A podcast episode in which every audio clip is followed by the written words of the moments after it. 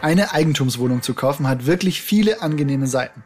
Ein paar Stunden mit MiteigentümerInnen zusammenzusitzen und über eine lange Liste von Tagesordnungspunkten abzustimmen, gehört für mich zugegebenermaßen nicht dazu. Wann man aber auf jeden Fall zur Eigentümerversammlung gehen sollte, was dort besprochen wird und welche Alternativen man auch hat, wenn man nicht teilnehmen möchte, das bespreche ich heute mit Nina in dieser Episode unseres Urbio Podcast Immobilien einfach machen. Und um es mit den weisen Worten von The Clash zu sagen, Should I stay or should I go?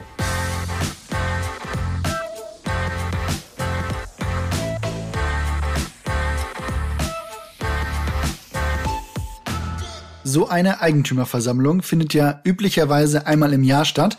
Bei einer größeren WEG kann das auch ziemlich schnell eine ganz ordentliche Orga werden. Nina, wer kümmert sich denn darum? Wahrscheinlich wird ja kein losgezogen, wer von den EigentümerInnen beim nächsten Mal dran ist. Nee, die Eigentümerversammlung wird von der Hausverwaltung einberufen und organisiert. Zu den Pflichten der Hausverwaltung haben wir übrigens auch schon mal in einer Podcast-Episode gesprochen. Packen wir euch in die Show Notes. Also wenn ihr da nochmal reinhören wollt, sehr gerne. Ja, das mit der Hausverwaltung klingt auf jeden Fall logisch. Jetzt habe ich ja eben schon erwähnt, dass das keine meiner Top 3 Veranstaltungen im Jahr ist. Und ich glaube auch, da bin ich nicht ganz allein. Warum gibt's die überhaupt? Oder könnte man nicht einfach sagen, wenn einzelne Themen anstehen, dann wird dazu einfach immer zeitnah abgestimmt? Oh, das ist eine schöne Idee. Aber um die jährliche Versammlung wirst du dann trotzdem nicht rumkommen.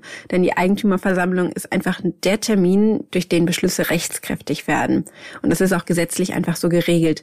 Das Wohnungseigentumsgesetz schreibt außerdem auch ganz klar vor, dass die Einladung zur Versammlung mindestens zwei Wochen vorher an alle Eigentümer und Eigentümerinnen verschickt werden muss, inklusive der Tagesordnung. Wo du gerade schon die Tagesordnung ansprichst, wie bekomme ich denn eigentlich meine Themen auf die Liste, wenn ich dann mal was besprechen möchte?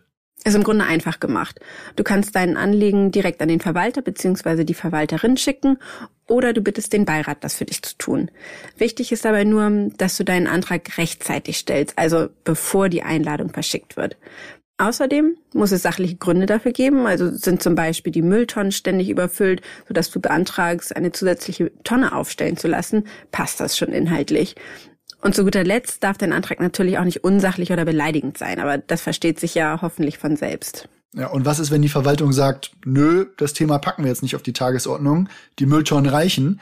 Dürfte die das überhaupt, auch wenn ich jetzt mal keinen dabei schwer beleidige? Ja, dürfte sie tatsächlich.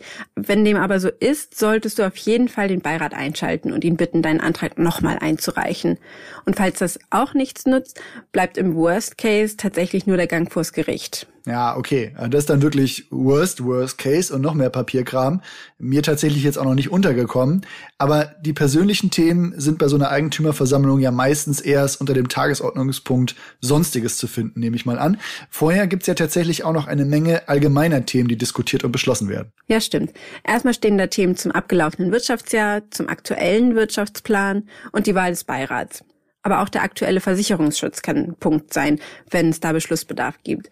Interessant sind aber vor allem, welche Sanierungsmaßnahmen anstehen, auch wenn die vielleicht erst in zwei oder drei Jahren notwendig sind. Im Rahmen der Versammlung kann aber zum Beispiel abgestimmt werden, dass für die Maßnahmen jetzt schon damit begonnen wird, die Instandhaltungsrücklage aufzustocken, falls die noch nicht ausreicht, um die Kosten zu decken. Da macht es übrigens auch Sinn, dass deshalb auch immer der Hinweis kommt beim Immobilienkauf, sich die letzten drei Protokolle der Eigentümerversammlung mal ein bisschen anzuschauen. Äh, und ich glaube, jetzt ist auch klar geworden, dass es bei gewissen Themen sinnvoll ist, seine Stimme auch abzugeben. Jetzt kann man das vielleicht noch ganz gut einrichten, hinzugehen, wenn die Versammlung auch in der Nähe stattfindet. Wenn ich als Remote-Investor in Hamburg jetzt aber zu einer Eigentümerversammlung in Leipzig oder Chemnitz eingeladen werde, dann überlege ich mir die Teilnahme vielleicht ja schon mal. Auf jeden Fall. Und zugegeben, also selbst wenn die Versammlung in meiner Nähe stattfindet, bin ich nicht wirklich scharf darauf hinzugehen. Aber da kommt es tatsächlich auf die Themen an. Wenn du es also aus welchem Grund auch immer nicht schaffst, persönlich teilzunehmen, kannst du immer jemanden bevollmächtigen, in deinem Sinne abzustimmen. Das kann entweder ein Miteigentümer, eine Miteigentümerin oder der Verwalter bzw. die Verwalterin sein.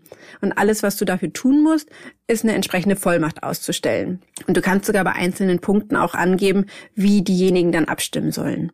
Wichtig ist aber zu wissen, dass du am Ende dich nicht beschweren darfst, wenn etwas anders entschieden wurde oder du bei einzelnen Punkten nicht mitgestimmt hast. Aber was passiert denn, wenn von einer großen WEG am Ende nur eine Handvoll Leute bei der Eigentümerversammlung sitzen? Kann die dann trotzdem stattfinden und Beschlüsse fassen? Also zu Beginn der Versammlung wird auf jeden Fall immer erst die Beschlussfähigkeit festgelegt. Und wenn die anwesenden Personen stimmberechtigt sind und mindestens 50 Prozent der Miteigentumsanteile vertreten, dann kann es losgehen. Wenn nicht, muss tatsächlich ein neuer Termin gefunden werden.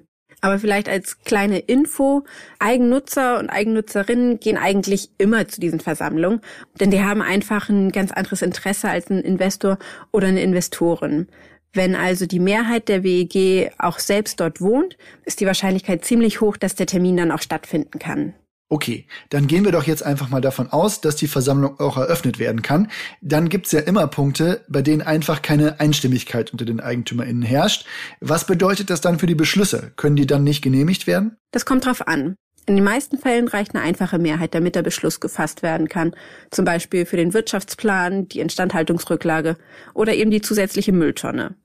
Dann gibt's aber auch Punkte, die eine qualifizierte Mehrheit brauchen. Das heißt, mindestens die Hälfte aller Eigentümer und Eigentümerinnen muss zustimmen.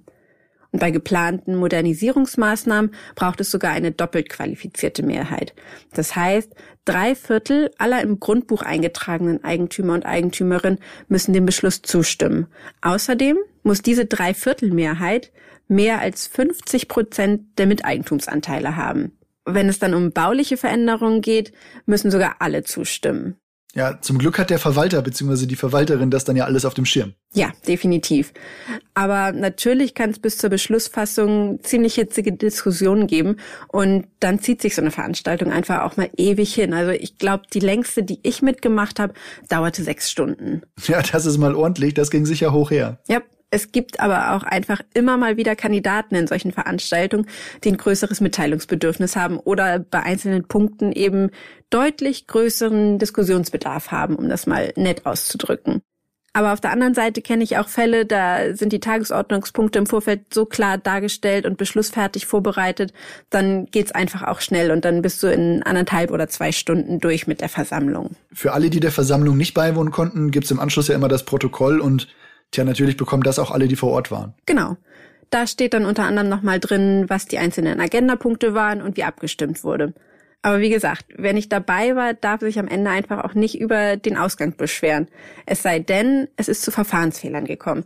Dann lassen sich einzelne Punkte eventuell nochmal anfechten. Aber das ist nochmal ein Thema für eine andere Episode, würde ich sagen. Dann schließen wir das Kapitel mal an der Stelle. Vielen Dank für die Infos, Nina. Gern. Ich weiß nicht, wie es euch geht, aber auch nach diesen Infos wird die Eigentümerversammlung nicht meine Lieblingsfreizeitbeschäftigung. Nichtsdestotrotz, und das können wir glaube ich auch hier feststellen, ist sie absolut wichtig, denn hier wird über Themen gesprochen, die dich am Ende auch finanziell betreffen. Wenn du also nicht vor Ort sein kannst oder willst, dann bevollmächtige auf jeden Fall jemanden, in deinem Sinne auch abzustimmen. Das anschließende Protokoll gibt dir dann Auskunft zu den Abstimmungen, sodass du dadurch auf jeden Fall im Loop bleibst.